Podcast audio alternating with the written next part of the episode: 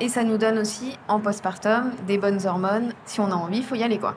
Ouais, mais c'est ce que tu disais tout à l'heure, happy mommy, happy baby. Oui. C'est ça. On n'a juste pas le même équilibre et la même souplesse avec un gros ventre, quoi. euh, ouais. il, faut, il faut être imaginatif au niveau des... Voilà. il y a toujours moyen de s'arranger. il y a des problèmes, on peut trouver des solutions. Voilà. Il ne faut pas se créer des faux problèmes pour rien, quoi. Bienvenue sur Terres Intimes, le podcast qui plonge dans la sexualité et l'intimité de personnes comme vous et moi.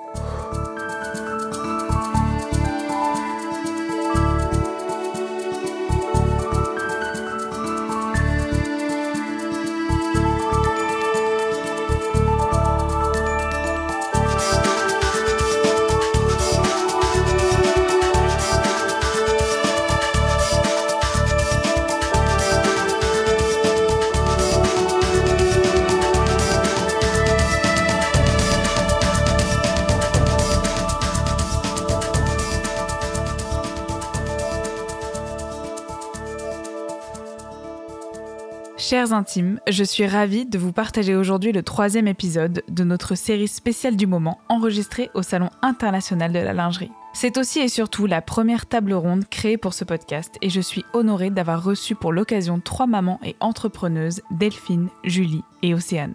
Ensemble, nous avons parlé de leur expérience autour du postpartum et plus particulièrement de la nuit de la Java, des challenges de l'allaitement, de l'intimité pendant la grossesse et après bébé, de coparentalité, de congé de naissance, de rapport au corps et de l'équilibre délicat à trouver entre femme, maman et amante. Merci de tout cœur à ces trois femmes qui ont accepté de se livrer au micro de Terres Intimes alors que nous ne nous étions jamais rencontrés auparavant et que nous étions entourés de stands dédiés au bien-être intime, aux sex toys et au massage. Ça, vous l'entendrez un petit peu aussi. Merci à elles pour leur authenticité et leur récit. Si vous souhaitez soutenir les témoignages de Terres Intimes et permettre au podcast de continuer à faire rayonner des voix et des intimités multiples, n'oubliez pas de vous y abonner et de lui mettre 5 petites étoiles. En plus, cela vous permettra de ne rater aucun épisode. Je vous souhaite une très bonne écoute de cette interview, tout en simplicité, en liberté et en douceur. Bonjour à toutes les trois. Merci beaucoup d'être là aujourd'hui au Salon international de la lingerie et surtout au micro de Terres Intimes où on va avoir euh, la joie de parler de deux sujets que j'adore qui sont le corps et le postpartum. Merci de prendre ce temps dans ce jour un peu de folie qui est le premier jour de salon. Euh, je voulais faire une petite introduction et rappeler quelques définitions du postpartum pour poser le cadre. Donc au niveau médical, le postpartum, c'est la période qui désigne 6 à 8 semaines après la grossesse et l'accouchement entre la sortie du placenta et le premier jour des règles. Mais depuis quelques années, on voit des redéfinitions du postpartum, notamment depuis euh, l'arrivée du hashtag mon postpartum, qui a été euh, notamment créé par Ilana Wesman avec d'autres personnes. Mais je parle d'elle parce que je vais utiliser une citation, elle, dans son livre mon postpartum, elle définit ça. C'est cette période qui débute après l'accouchement, mais dont la durée reste indéterminée selon les définitions et le vécu de chacune, et c'est le grand tabou de la maternité. Il faut arrêter de passer sous silence les difficultés et les remous des suites de couches, car c'est cacher la douleur, la souffrance, physique ou psychique, qu'éprouvent les femmes après l'arrivée de leur enfant. Aujourd'hui, on parle d'une durée de postpartum de 2 à 3 ans, qui n'a rien à voir avec les 6 à 8 semaines qui sont indiquées par le corps médical. Donc, la grossesse, l'accouchement, ce sont des expériences qui changent le corps, le rapport au corps, le rapport à l'autre, à l'intimité. Et euh, vous êtes là aujourd'hui parce que j'ai envie de partager avec vous, de comprendre votre vision du postpartum et comment accompagner les femmes à euh, se réapproprier leur corps s'il y a ce besoin. Mais pour commencer, est-ce qu'on pourrait faire un petit tour de table où vous pouvez chacune vous présenter et nous dire pourquoi vous travaillez aujourd'hui dans le domaine du postpartum? Donc on peut commencer par Julie. Donc, euh, bonjour Juliette, euh, bonjour à toutes. Donc, je m'appelle Julie, j'ai 35 euh, ans, j'ai deux enfants de 5 ans et de 2 ans et demi. Et donc, je suis la fondatrice de la marque Calisto, qui est une marque de lingerie d'allaitement qui peut déjà se porter pendant la grossesse. Et en fait, ce qui m'a menée là, bah, c'est mon propre postpartum, surprise Et le fait justement, qui, ça m'a beaucoup choqué en fait pour mon premier postpartum, le fait de me sentir complètement invisible. Et ça passait notamment par le manque de vêtements approprié à l'allaitement et au postpartum, euh, dans lesquels je puisse me sentir moi-même. Et euh, pour moi, c'était un grand moment de changement d'identité aussi, donc je pense qu'on va pouvoir développer ça pendant, pendant l'épisode. Donc je, passe la main du coup à ma voisine. Bonjour à toutes. Euh, donc moi je m'appelle Delphine Di Rosa. Euh, j'ai 32 ans et j'ai deux enfants, donc aussi de 5 ans et 2 ans et demi, un petit garçon et une petite fille. Et donc moi je suis la fondatrice de Flatté, c'est aussi de la lingerie d'allaitement euh, avec une petite particularité, c'est qu'elle est absorbante pour absorber les fuites de lait. Et euh, donc j'ai aussi créé ce produit ben, par un besoin personnel que j'arrivais pas à combler aussi parce que je me suis sentie très infantilisée quand j'ai dû acheter de la lingerie d'allaitement. Je changeais d'identité en devenant mère, mais aussi j'arrivais pas à savoir à quel moment est-ce que j'allais redevenir femme. Mm. C'était vraiment mon ressenti à moi, donc on en parlera aussi, mais, euh, mais voilà. Bonjour à tous, alors moi c'est Océane, j'ai 32 ans et je suis maman de deux bébés. Donc je suis actuellement en postpartum. Donc j'ai une petite fille de 2 ans et demi un petit garçon de 11 mois. Euh, j'ai commencé à créer Mamanoa euh, à la naissance de ma fille. Donc Mamanoa, c'est un peu euh, pour soutenir et, sublimer les mamans pendant leur allaitement. Donc c'est une marque de chemise d'allaitement. Merci beaucoup. Euh, c'est bien parce que comment on a des choses différentes, on a de la lingerie, on a des chemises, mais tous autour de finalement l'allaitement euh, qui est euh, ou de la réappropriation du corps qui est tellement importante. Terres intimes, c'est un podcast qui parle euh, des parcours intimes et qui rentre dans vraiment le récit. C'est le récit, c'est quelque chose d'important. Et c'est pour ça que ma première question que j'ai envie de vous poser, c'est comment est-ce que vous, vous avez vécu votre postpartum? Justement, vous avez commencé à introduire les grands changements. Donc, est-ce que vous pourriez le raconter? Est-ce que Delphine, tu veux commencer? Ouais. Vas-y. Alors je trouve, je pense qu'il y a autant de postpartum qu'on peut avoir euh, de grossesse et de naissance. Euh, j'ai pas du tout vécu mes deux postpartum de la même manière. Euh, donc pour mon petit garçon qui arrivait, euh, euh, j'aurais aimé tout faire parfaitement et je me suis mis beaucoup de pression. C'était pas des plus simples, j'avoue. Alors que pour ma fille, j'avais beaucoup plus confiance. Et donc ça, ça joue beaucoup. Je pense qu'entre le premier enfant et ceux d'après, je pense aussi que ce qu'on a vécu à la grossesse et l'accouchement impacte aussi beaucoup le postpartum qu'on peut avoir. Tout à l'heure, ça m'a fait sourire quand tu disais entre 2 et 3 ans, parce que du coup, je me suis posé la question, est-ce que je me sens encore en postpartum Parce que ma fille a 2 ans et demi? Euh, je ne crois pas, mais peut-être depuis pas très longtemps. Mm. Et en même temps, je dis toujours que j'ai aussi encore un bébé.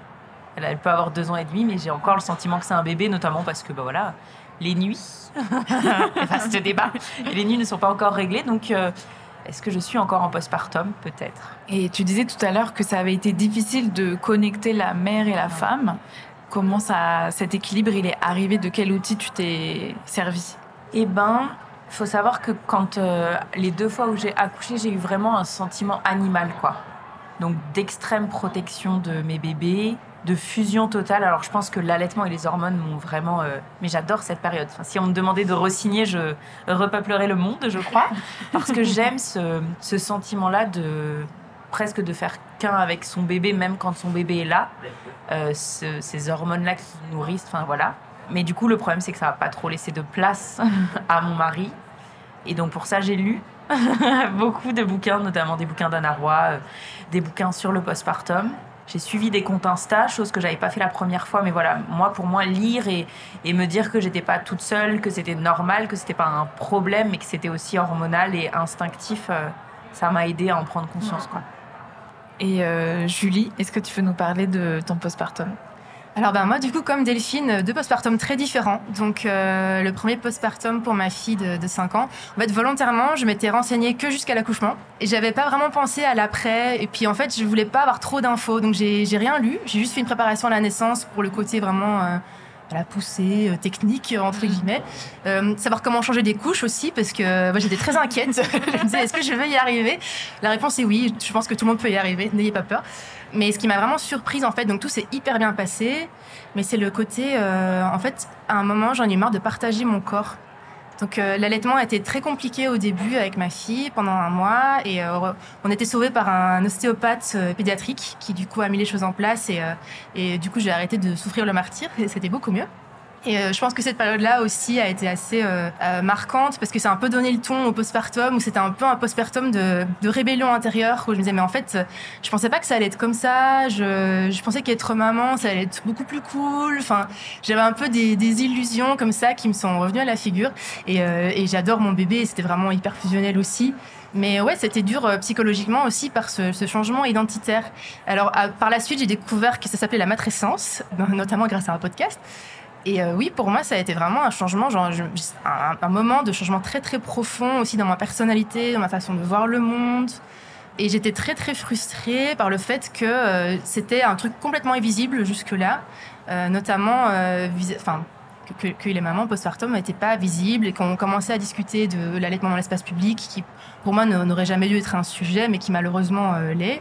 Et enfin, en 2019, euh, il n'y avait pas grand-chose pour s'habiller. Et voilà, je suis pas non plus une méga modeuse, mais, euh, d'avoir des soutiens-gorge, euh, genre couleur beige, en coton, voilà, des, des filles pas très loin de quoi je parle, qu'on a toutes les deux en train de combattre.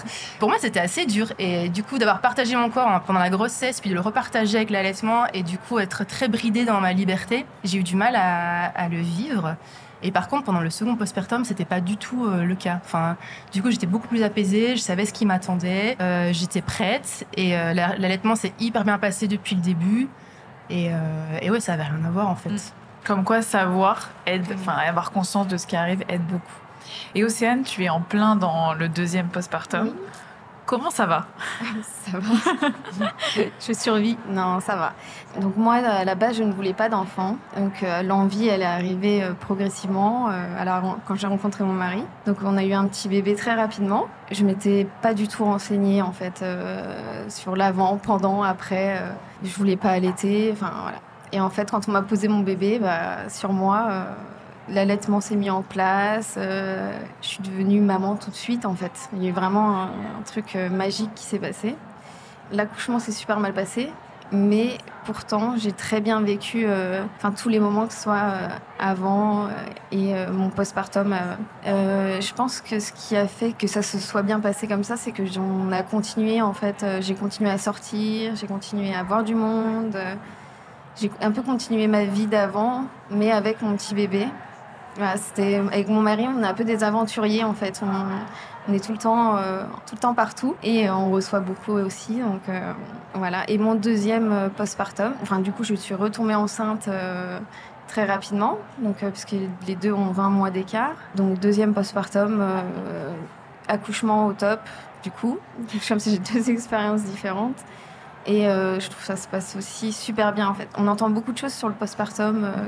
Il faut en parler en fait, mais j'ai l'impression qu'il faut aussi parler des postpartum où ça se passe super bien quoi. Moi je veux dire, demain pas pareil quoi. Je resigne euh, tout de suite quoi. Mon mari est pas trop d'accord pour l'instant, mais euh, j'adore. Et pourtant j'ai des bébés qui ne font pas leur nuit, mais euh, je sais pas, c'est comme ça quoi. Mm.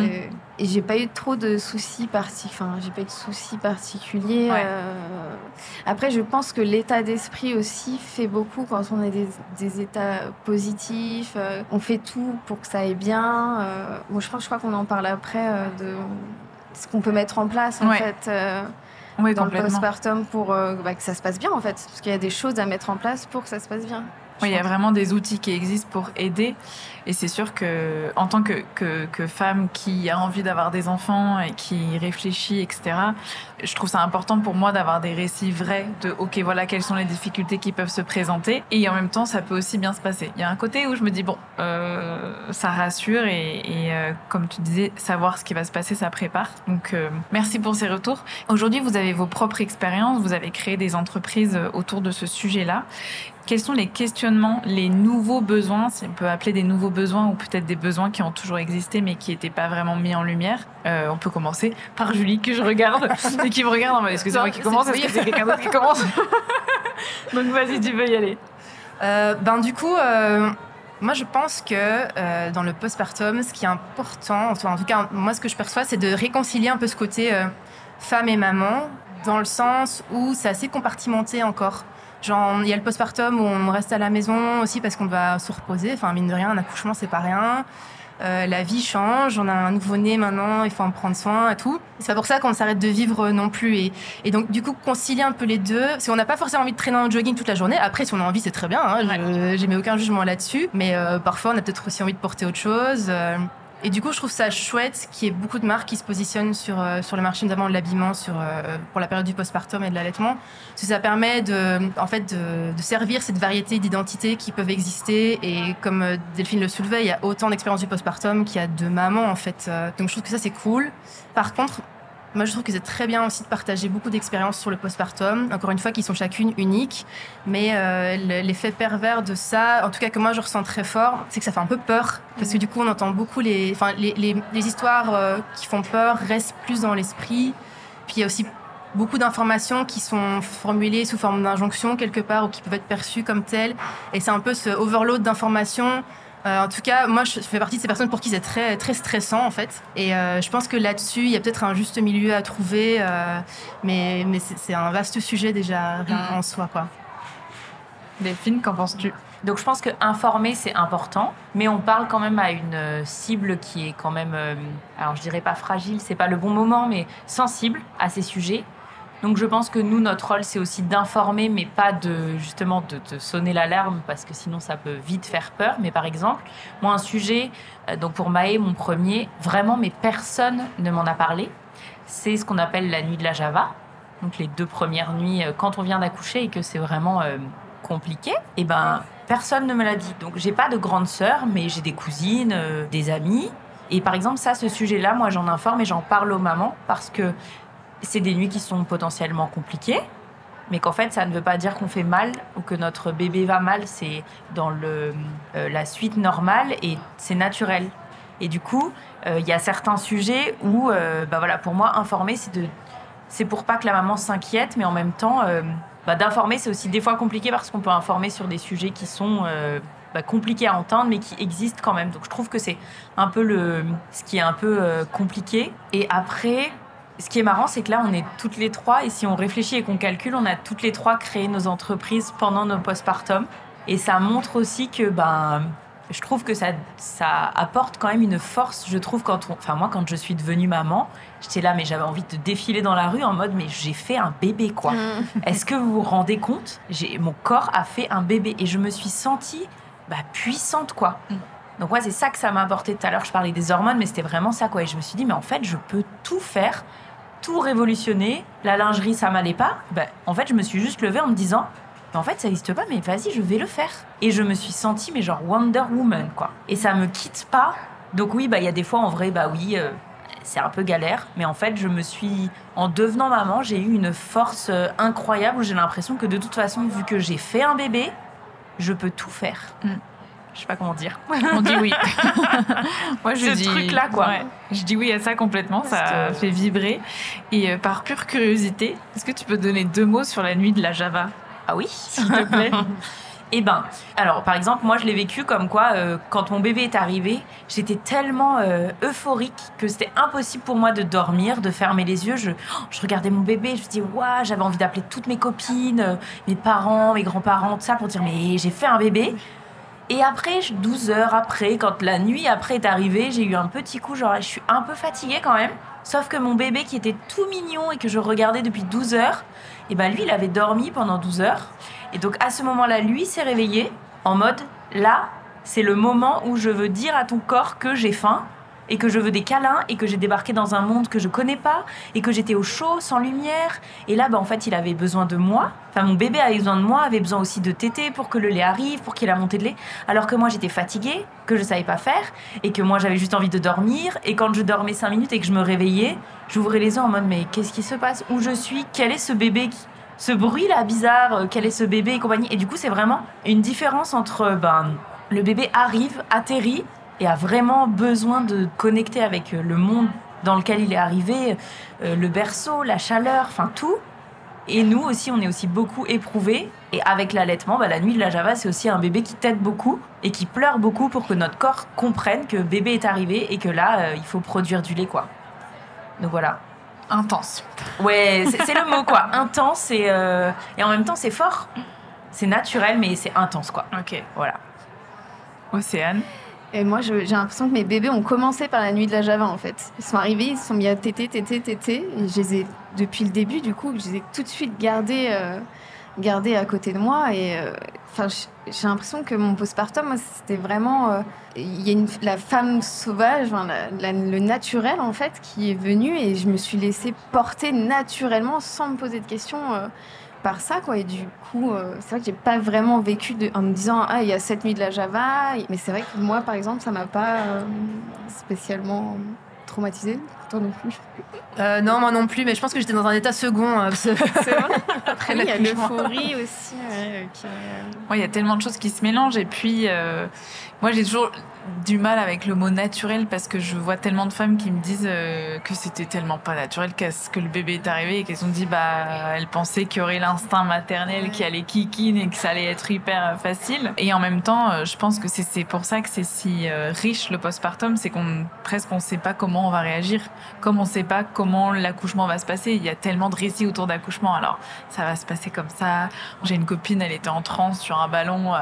Elle dit j'ai accouché en 3 heures pour mon premier. J'en ai une autre, elle a fait 36 heures. Elle a eu des violences gynécologiques. Donc on ne sait pas.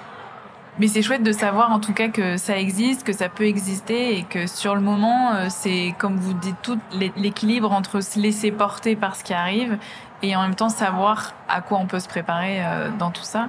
Mais en tout cas, pour toi, les besoins que tu as identifiés ou que tu identifies aujourd'hui dans le travail que tu fais, tu dirais euh, que c'est quoi le peut-être la chose la plus importante pour toi pour accompagner les femmes? Bah, je pense que c'est déjà redonner la place des femmes au niveau, enfin leur re- redonner de l'action pour ce moment-là.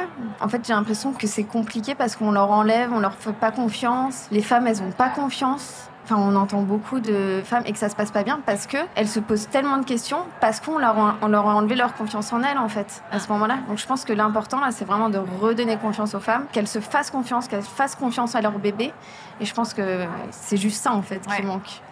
Et après, il y a plein d'autres choses euh, autour qui est mis en place de nos jours en postpartum pour prendre soin de soi, je pense, euh, dans l'accompagnement. euh, si on veut, il y a plein de choses euh, au niveau du bien-être, euh, que ça soit euh, l'ostéopathie, de la kiné, pour maman, pour bébé, des massages. je pense que il y a quand même pas mal de choses actuellement. Ouais.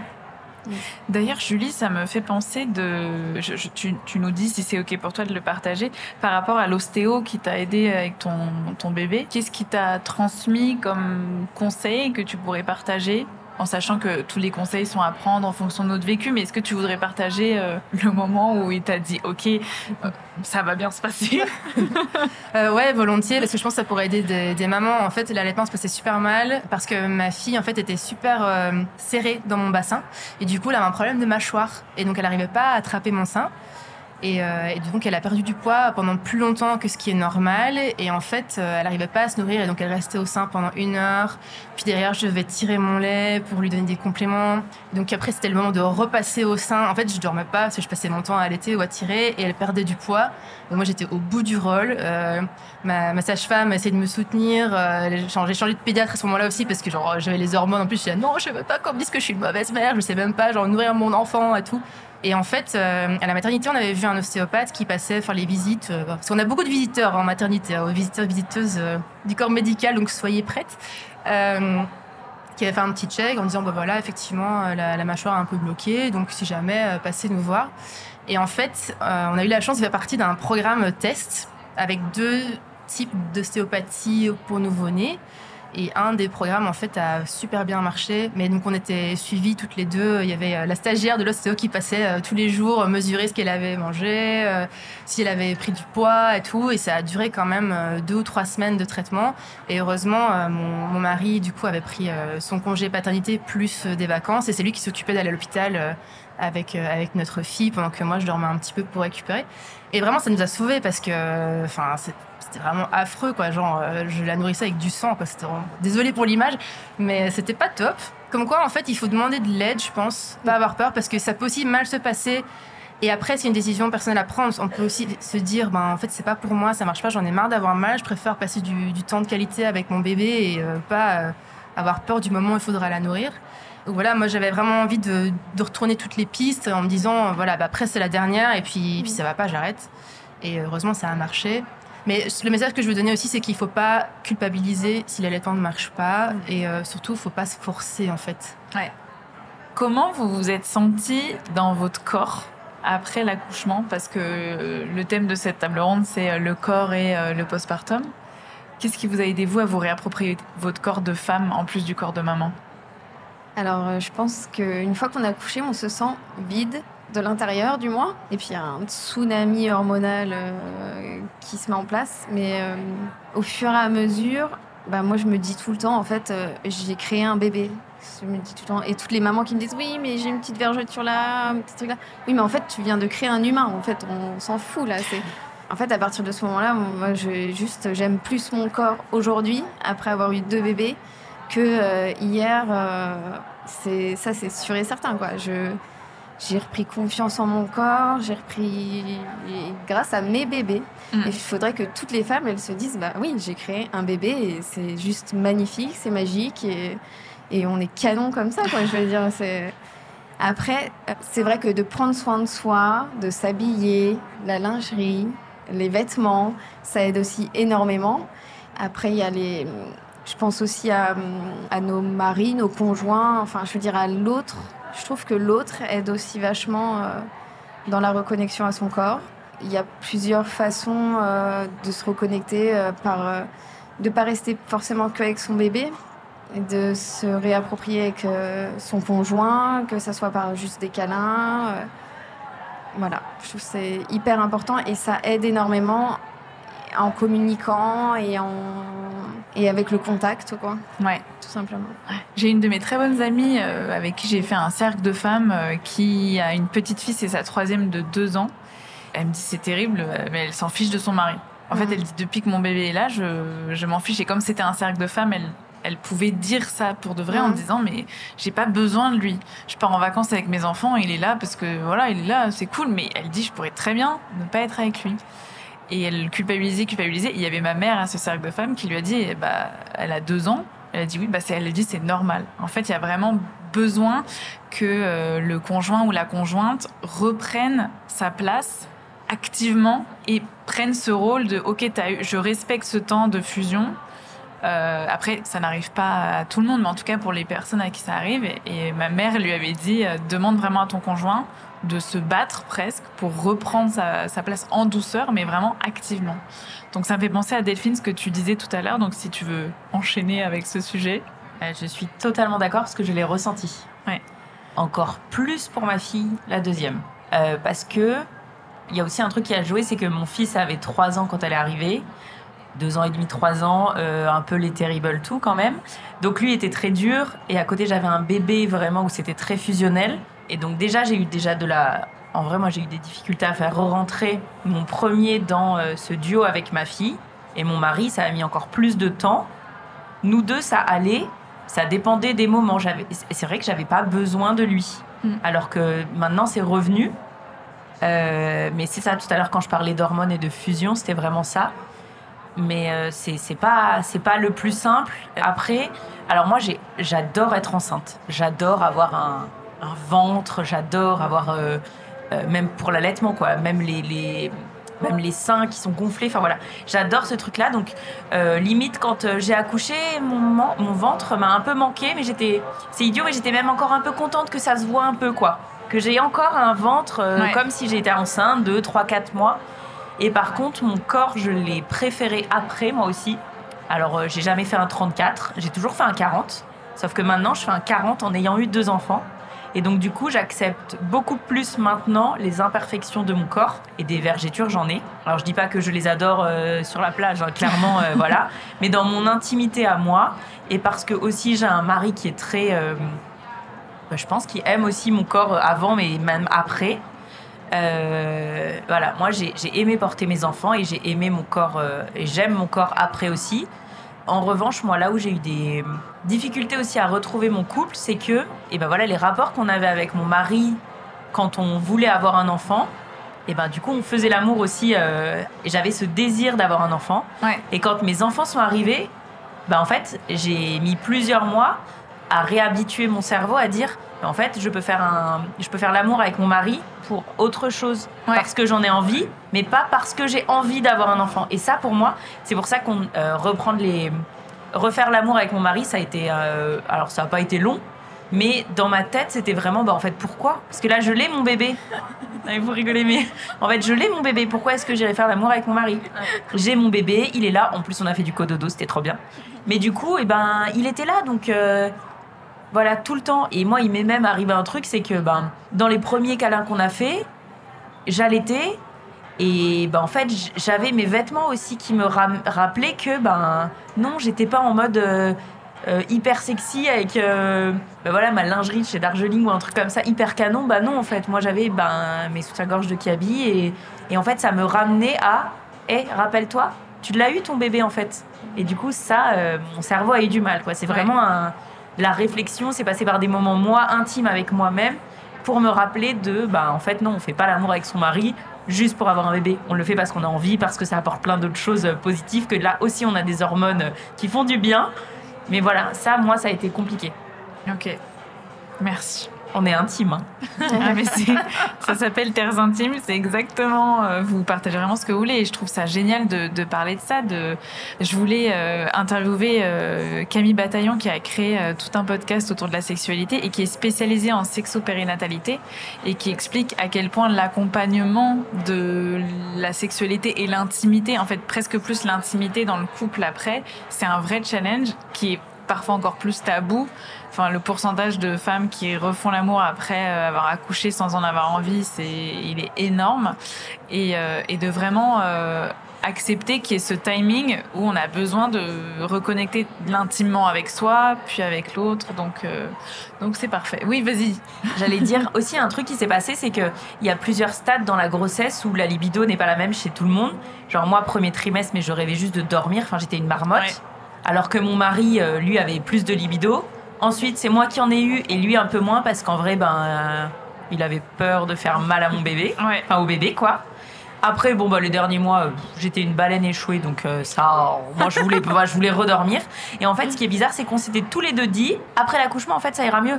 Une fois que bébé sera là, ça ira mieux. Mm. Et on n'avait pas pris en compte que, et eh ben, en fait, non, Mm. Non, non, non, il n'y a pas juste genre bébé dort pas pendant un mois, c'est euh, il y a ce changement du corps et on nous on s'était juste dit bah ça c'est parce qu'on est en, t'es enceinte, mais après ça ira mieux. Et en fait bah non, pas forcément tout de suite quoi. Et t'as ressenti une pression, pas spécialement dans ta relation ou peut-être, mais aussi dans la société, de dire bon bah faut que faut que je, faut que je gère quoi sexuellement. Bah, à la maternité, il y a quand même la question qui est posée, qui est euh, vous prendrez quoi comme moyen de contraception après? En fait, j'ai un bébé quoi. Euh, mon moyen de contraception, c'est lui. Il est là. Non mais c'est vrai, à la maternité, on n'est même pas encore parti qui nous prescrivent la pilule quoi. Donc la pression, euh, c'est un peu bah oui quoi. Et, et puis personne dit, eh ben moi j'ai mis trois mois et demi à refaire l'amour à mon mari. Mm. Personne ne le dit. Donc euh, bien sûr la pression. Et puis dans quel rôle on est quoi? On est devenu maman, mais il est où notre couple? Quand est-ce qu'on est femme? Quand est-ce que le bordel? Ouais, ça, on n'en parle pas spécialement. Enfin, vous vous êtes pas senti accompagné sur ce sujet-là. Euh... Est-ce que tu veux nous partager euh, ton témoignage? Ouais, volontiers. bah, du coup, c'est marrant parce que euh, on a vraiment, on est trois euh, mamans avec trois expériences différentes, donc c'est un chouette échantillon, je trouve. ben moi, je disais, enfin, j'ai bien aimé être enceinte. Je trouvais ça super chouette d'avoir mon bébé en moi.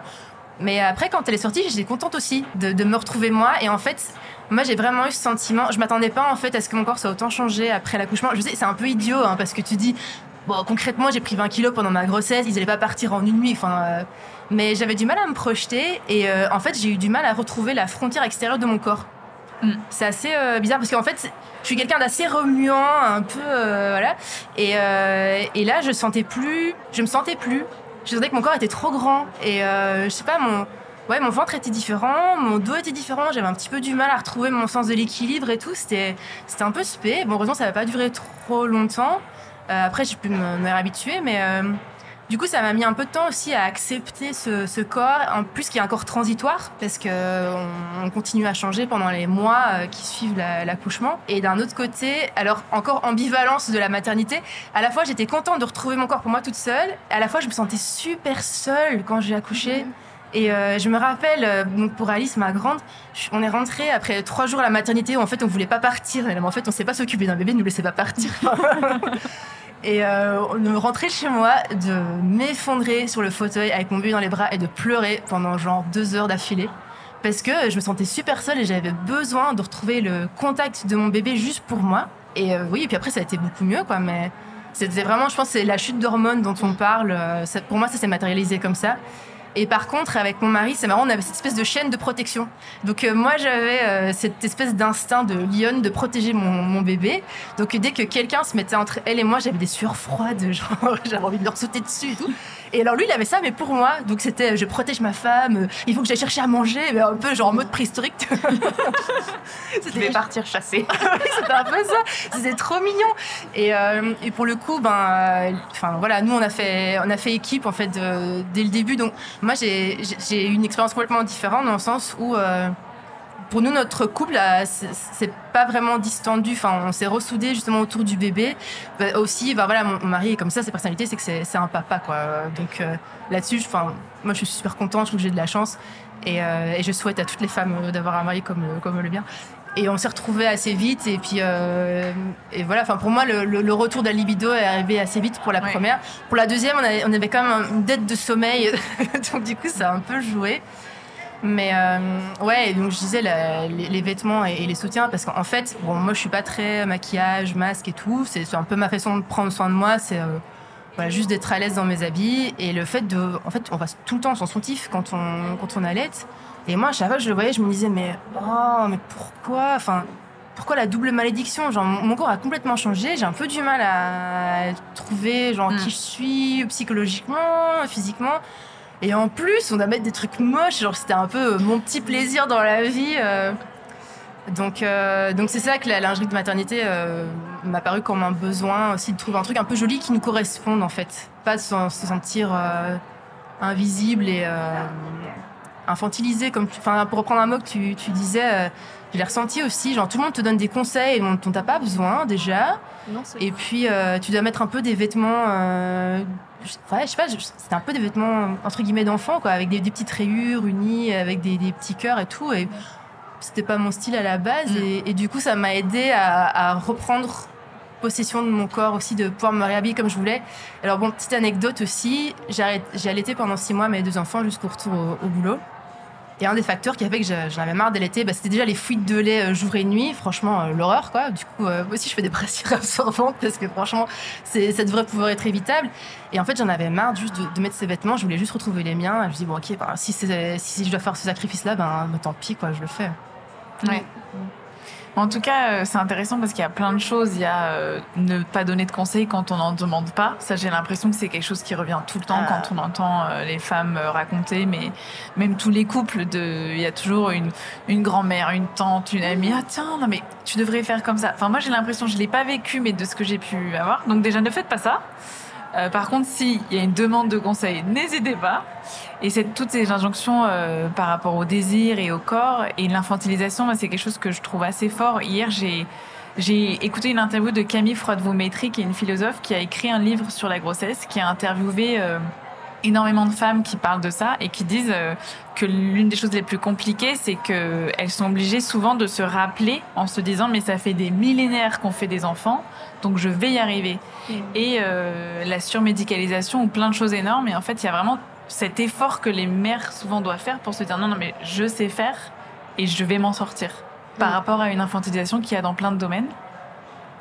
Et, euh, et j'avais un dernier sujet, mais qui est parti, ce qui devait pas être passionnant, c'est pas très grave. Euh, ah oui, c'est par rapport aux, aux injonctions, si vous avez senti d'autres injonctions euh, autour, parce que tu as commencé à en parler, euh, toutes les injonctions qu'il peut y avoir.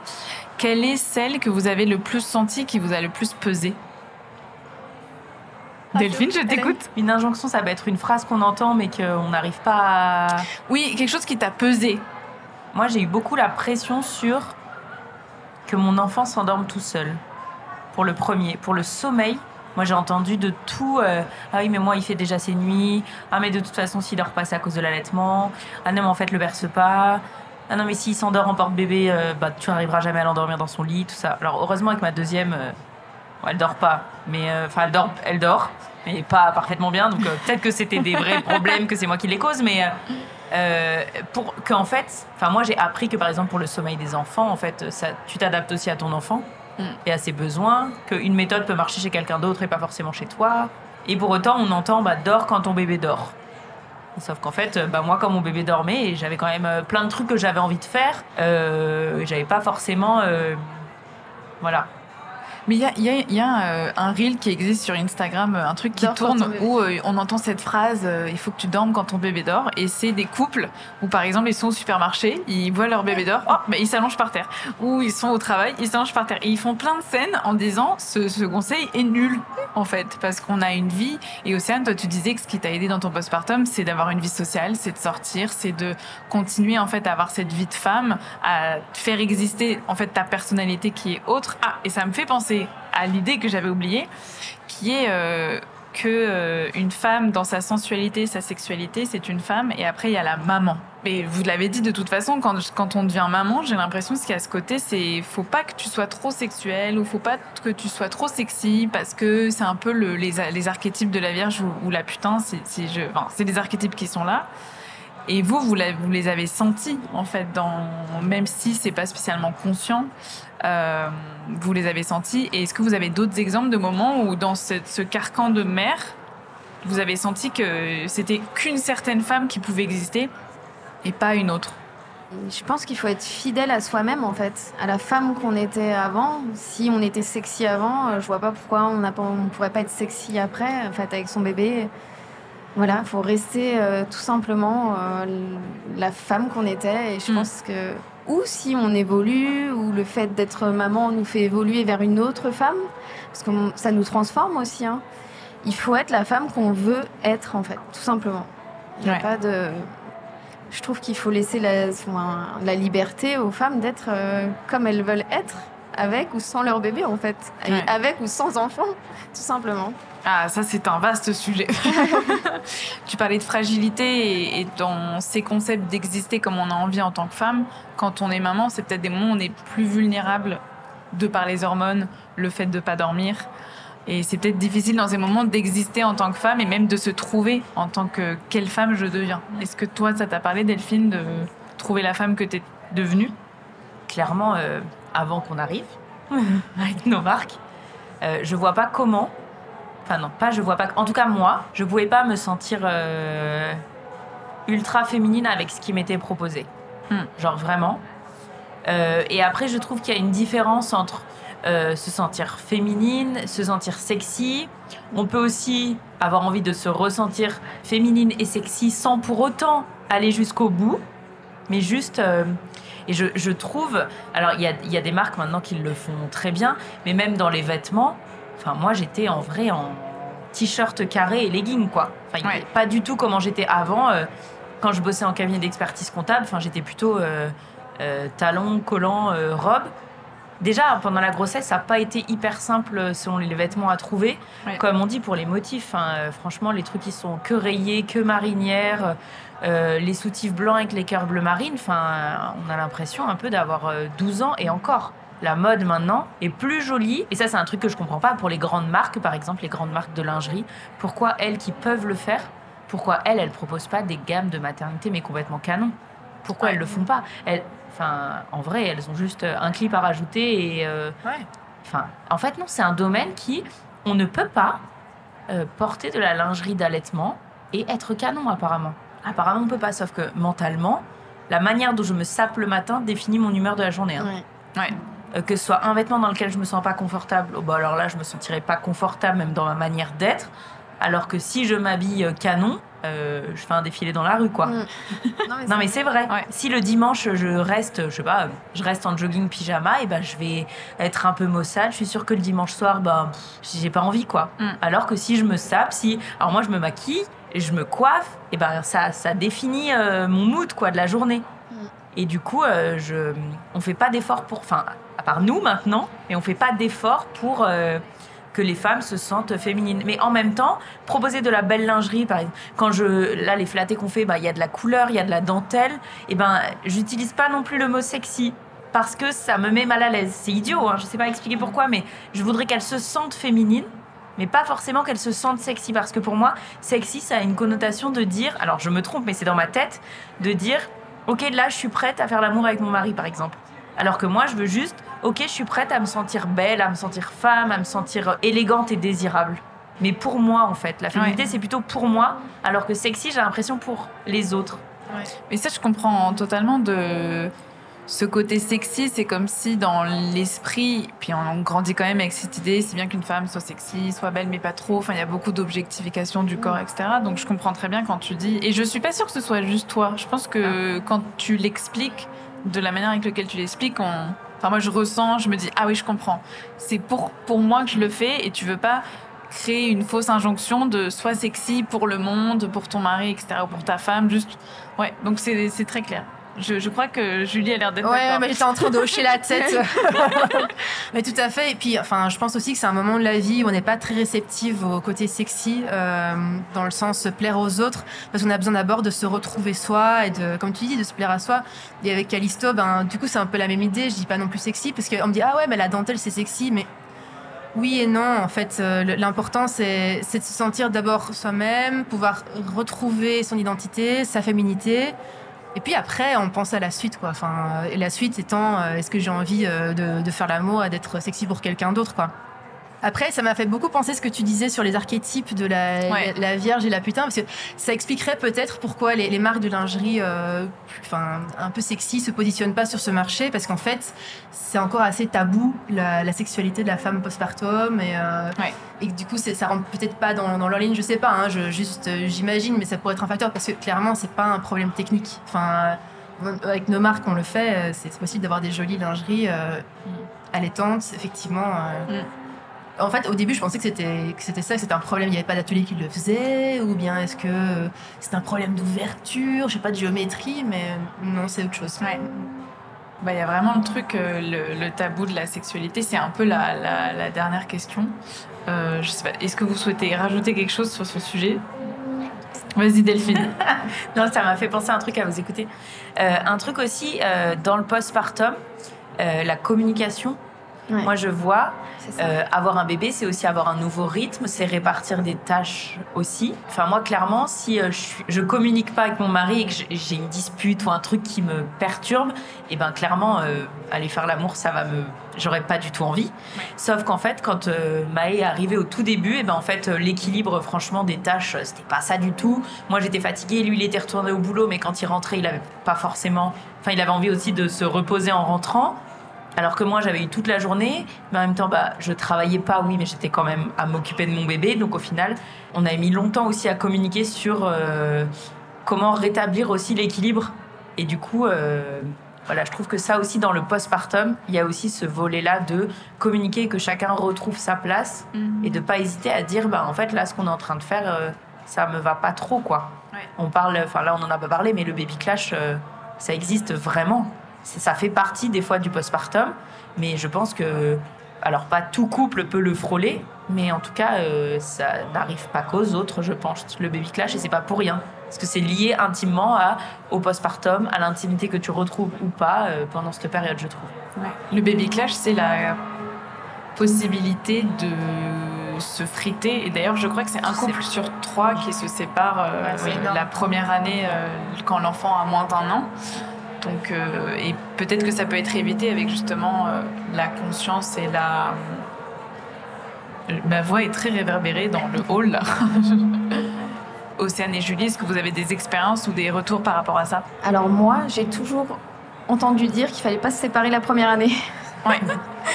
Mais moi, je l'ai entendu, j'ai pas d'enfant, donc euh, ne vous séparez pas la première année. je pense que hum, déjà, euh, en, prenant soin de soi, en se reconnectant à soi, euh, on se sent mieux. Comme on dit, euh, happy mommy, happy baby. Et c'est plus facile aussi donc de communiquer avec son mari quand on n'est pas énervé, fatigué. Enfin, quand on se sent bien, la communication est beaucoup plus fluide. Et puis, je pense le point essentiel, c'est la communication. En fait, expliquer à son mari ce qu'on vient de vivre et d'expliquer les hormones, ce qu'on ressent à tel moment. Voilà, mais je me sens triste. On peut, hein, on, forcément, avec les hormones, c'est les montagnes russes. Et je pense qu'avec l'allaitement, en fait, euh, y elle continue à nous jouer des tours. Donc, ne pas hésiter à expliquer au mari, euh, bon bah voilà, euh, j'allaite ça fait que bah, j'ai pas forcément envie, mais par contre, euh, on peut se retrouver. Euh, qu'est-ce que toi tu as besoin? Savoir leurs besoins à eux, parce qu'en fait, on met toujours nos besoins à nous. On parle souvent des besoins de la femme, faut en parler, mais eux, en fait, ils sont spectateurs. Euh, déjà, ils sont pas forcément, enfin, ils savent pas trop comment ça marche non plus. Hein. C'est des nouveaux rôles aussi pour eux, et je pense que c'est important de leur laisser la place et qu'ils s'expriment sur ce que eux ils veulent aussi et, trouver en fait un terrain d'entente entre ce que les deux veulent. Et je pense que c'est ça le, nerf de la guerre en fait.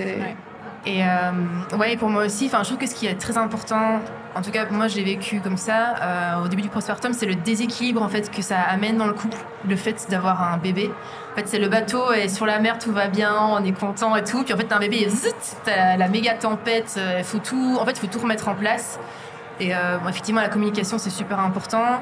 Et aussi, ben, éviter que la frustration ne monte. Et puis, bah, il reste toutes les tâches ménagères à faire. Et enfin, effectivement, quand, euh, quand tu à la maison avec ton bébé, ben, je trouve que c'est un travail à plein temps, déjà juste ça. Alors, si en plus, il faut rajouter la lessive, le faire à manger, tout ça, alors merci beaucoup.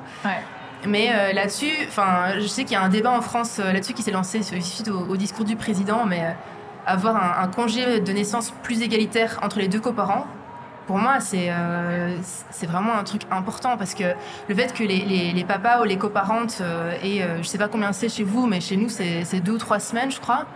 Par rapport au congé maternité, ben forcément, ça peut pas introduire une égalité, quoi. Enfin, nous, en tant que maman, on doit récupérer physiquement, on doit se faire un petit peu à toutes ces transformations hormonales.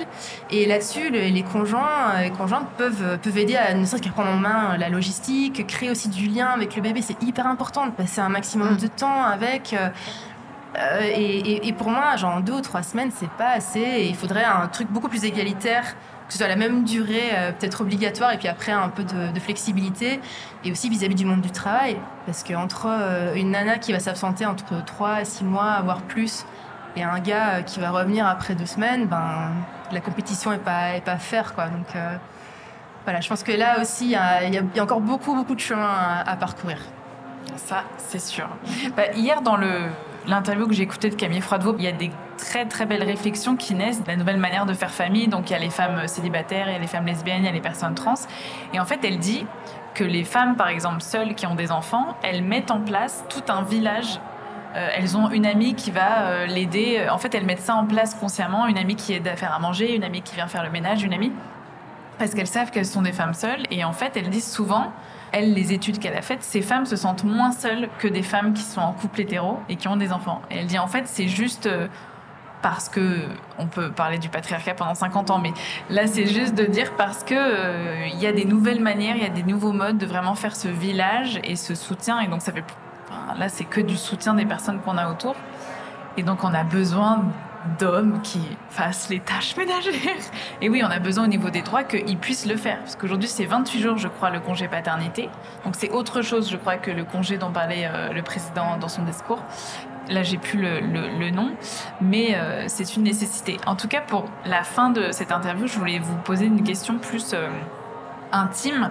C'est au niveau des, tabous et comment le nouvel accompagnement au postpartum, si on parle de la sexualité et de l'intimité, comment ça peut démystifier des tabous? Et si vous, dans votre euh, sexualité, il y a des tabous dont vous auriez aimé être au courant?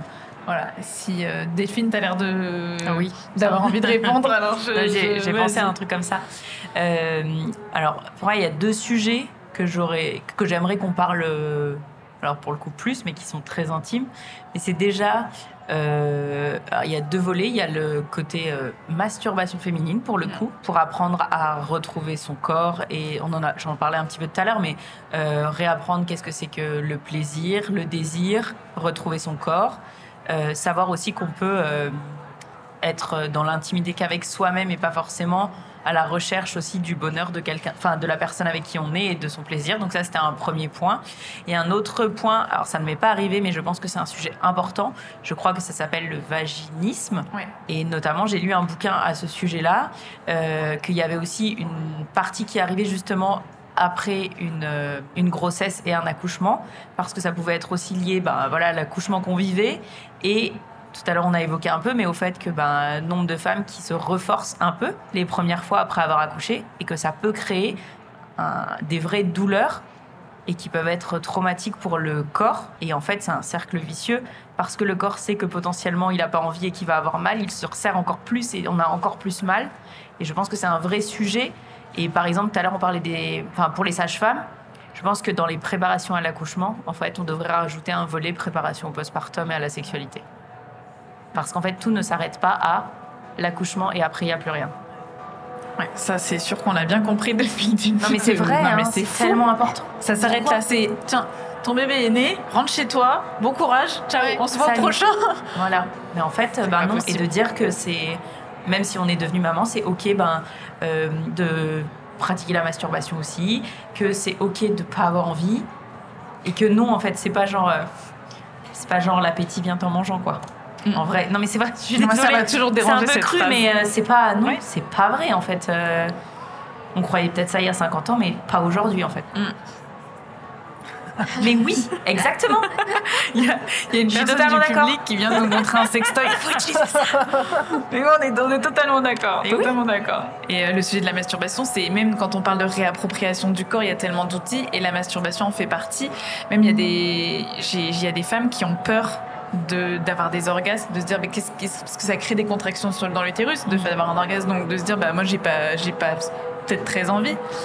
Donc euh, de pouvoir euh, le faire avec soi de son côté. Alors il y a vraiment de la zik. Là on est dans un mood de podcast Champagne. ambiance. euh, euh, ça c'est parce qu'on a parlé sextoy, c'est pour ça. Ils ont senti le truc. Euh, donc de vraiment de se réapproprier ce plaisir, de se caresser. Et il y a aussi tout un tabou autour de la masturbation pendant la grossesse ou une conversation qu'on pourrait avoir de euh, non ça fait pas mal au bébé de faire l'amour. Euh, mais en même temps je comprends. Je comprends que des personnes se posent cette question. Donc vous, vous confirmez qu'on peut avoir du sexe euh, chill pendant la grossesse. Ah oui, Oui. oui, oui. il est loin, hein, il est loin le bébé sans rien. Jusqu'au bout. Et même, des fois, ça favorise euh, à la fin, euh, Ouais. pour l'accouchement, dilate le col, etc. Et, Mm. Et en fait, ça nous donne des bonnes hormones, tout simplement. Ouais. C'est des hormones de plaisir qui aident aussi Mm. pour l'accouchement. Et, et ça nous donne aussi, en postpartum, des bonnes hormones pour aussi affronter son postpartum. hein. Ouais. Si, on, si, bien sûr, on a envie, ou si on retrouve l'envie, euh, surtout, c'est un truc qu'il ne faut pas se- qu'il faut pas s'arrêter, quoi. Si, si on a envie, il faut y aller, quoi. Ouais. Mais c'est ce que tu disais tout à l'heure, happy mommy, happy baby. Oui, C'est ça. On n'a juste pas le même équilibre et la même souplesse avec un gros ventre. Quoi. Euh, ouais. ça date. Il faut, il faut être imaginatif fois, faut- au niveau ouais. des. Voilà. Il y a toujours moyen de s'arranger. Il y a des problèmes, on peut trouver des solutions. Voilà, Il ne faut pas se créer des faux problèmes pour rien, quoi. Et Océane et Julie, est-ce que vous avez des tabous où vous auriez aimé, euh, euh, dont on vous parle, ou juste vous, vous avez entendu des amis, des proches, et vous vous dites, ok, ça, ça, il faut qu'on en parle plus. Est-ce que vous avez des idées? Moi, je fais partie d'une famille où il n'y a pas beaucoup de tabous, honnêtement. Ouais. Et contrairement à mon mari, où on parle de rien, on n'en parle pas du tout d'ailleurs. Et euh, donc, ça pourrait faire un décalage, etc. Mais c'est vrai que enfin, je trouve que ça, ça crée une part de liberté, la communication. Et Ok. Je demandais à mon mari d'ailleurs, euh, j'ai dit, mais depuis qu'on s'est rencontrés, euh, comment tu te sens? Et c'est vrai qu'il se sent mieux dans ma famille que dans la sienne, parce qu'il se sent plus lui, plus libre, euh, etc. Donc, c'est quand même un, un gros sujet quand même. Ouais. Et Julie? Ouais, bah en fait, moi j'étais en train de réfléchir intensément euh, pour voir ce que j'allais répondre. Bah, c'est pas tellement du côté tabou, hum, enfin en tout cas, j'en ai pas, euh, je me suis pas retrouvée face à un tabou, mais il y a un peu ce côté euh, euh, réinventer sa sexualité après, euh, après avoir eu un enfant, parce que ben en fait. Le rythme est différent, on est fatigué, on a, nos, comme tu disais, de petits contraceptifs euh, dans la maison. Genre, est-ce qu'ils vont se réveiller Euh, Ouais, donc un peu, effectivement, communiquer, c'est super important, je suis tout à fait d'accord. Et puis, euh, bah, avoir peur d'essayer des nouveaux trucs si on a envie, quoi, en parler à deux. Et puis, euh, et voilà, euh, enfin, un peu explorer, quoi. Ouais. Euh, parce que c'est vrai que le, le retour du désir et un peu de ce contact physique, ça, ça peut être un peu challengeant, ou en tout cas, euh, on est fatigué, qu'on reprend le boulot et tout, on a un Ouais. peu moins ça en top of mind, quoi. L'activité sexuelle, donc euh, ouais, prendre le temps en fait, si on a besoin de prendre le temps pour un peu se retrouver, communiquer. euh, Ouais, réinventer la sexualité. Mais c'est vrai qu'avoir ce volet-là, dans la préparation à la naissance et au postpartum, ça pourrait être intéressant aussi, ne serait-ce que pour, euh, pour donner un début de conversation dans les couples. Pas forcément genre donner des guidelines et faire euh, voilà, un petit, un petit carnet euh, Ouais. de position, quoi. Mais il n'y a euh, pas que ça. le c'est ça, mais juste Il y a- pour il y a les pouvoir, euh, caresses, donner il y a le l'opportunité, la porte, il y a ouvrir la porte au- à la communication sur le Mm. sujet, quoi. Oui, réinventer l'intime, la sexualité et en tout cas ouvrir la porte à euh, ça va être un sujet. Ouais, Donc, pour pas être euh, tombé un petit peu de l'arbre. euh, ouais. euh, ben non, mais justement, c'était ma dernière question. Je voulais vraiment vous remercier parce que j'ai adoré, j'adore la vie des gens et surtout ce sujet que je trouve tellement important. Donc, merci d'avoir pris ce temps. Merci à toutes. Et puis, je vous dis à très bientôt. Quand je serai en postpartum et que j'aurai besoin de lingerie, de chemise. bah, merci à toi, en tout cas, de nous avoir invités. Merci. Voilà. On aurait eu un petit café là, on était chez nous quoi. C'est ça. C'est vraiment une petite bulle intime comme ça, comme si on se connaissait depuis toujours et qu'on échange sur des sujets super ouais, perso, tu vois. Normal. Alors euh, voilà. Un grand merci pour votre écoute. J'espère que cet épisode et cette première table ronde Terres Intimes vous a plu. Pour ne rien rater de la suite de ce podcast, n'hésitez pas à vous y abonner sur votre plateforme d'écoute préférée et à lui mettre 5 étoiles. Je souhaite remercier une nouvelle fois Delphine, Julie et Océane pour ce moment d'authenticité et de sororité. Et un grand merci à Théo Carlinet au mixage son et à Didier Benetti à la musique. Rendez-vous lundi prochain pour le quatrième épisode de cette série spéciale où j'ai l'immense joie d'accueillir Manon Luga, la créatrice du superbe compte Instagram Le Cunu. À lundi prochain.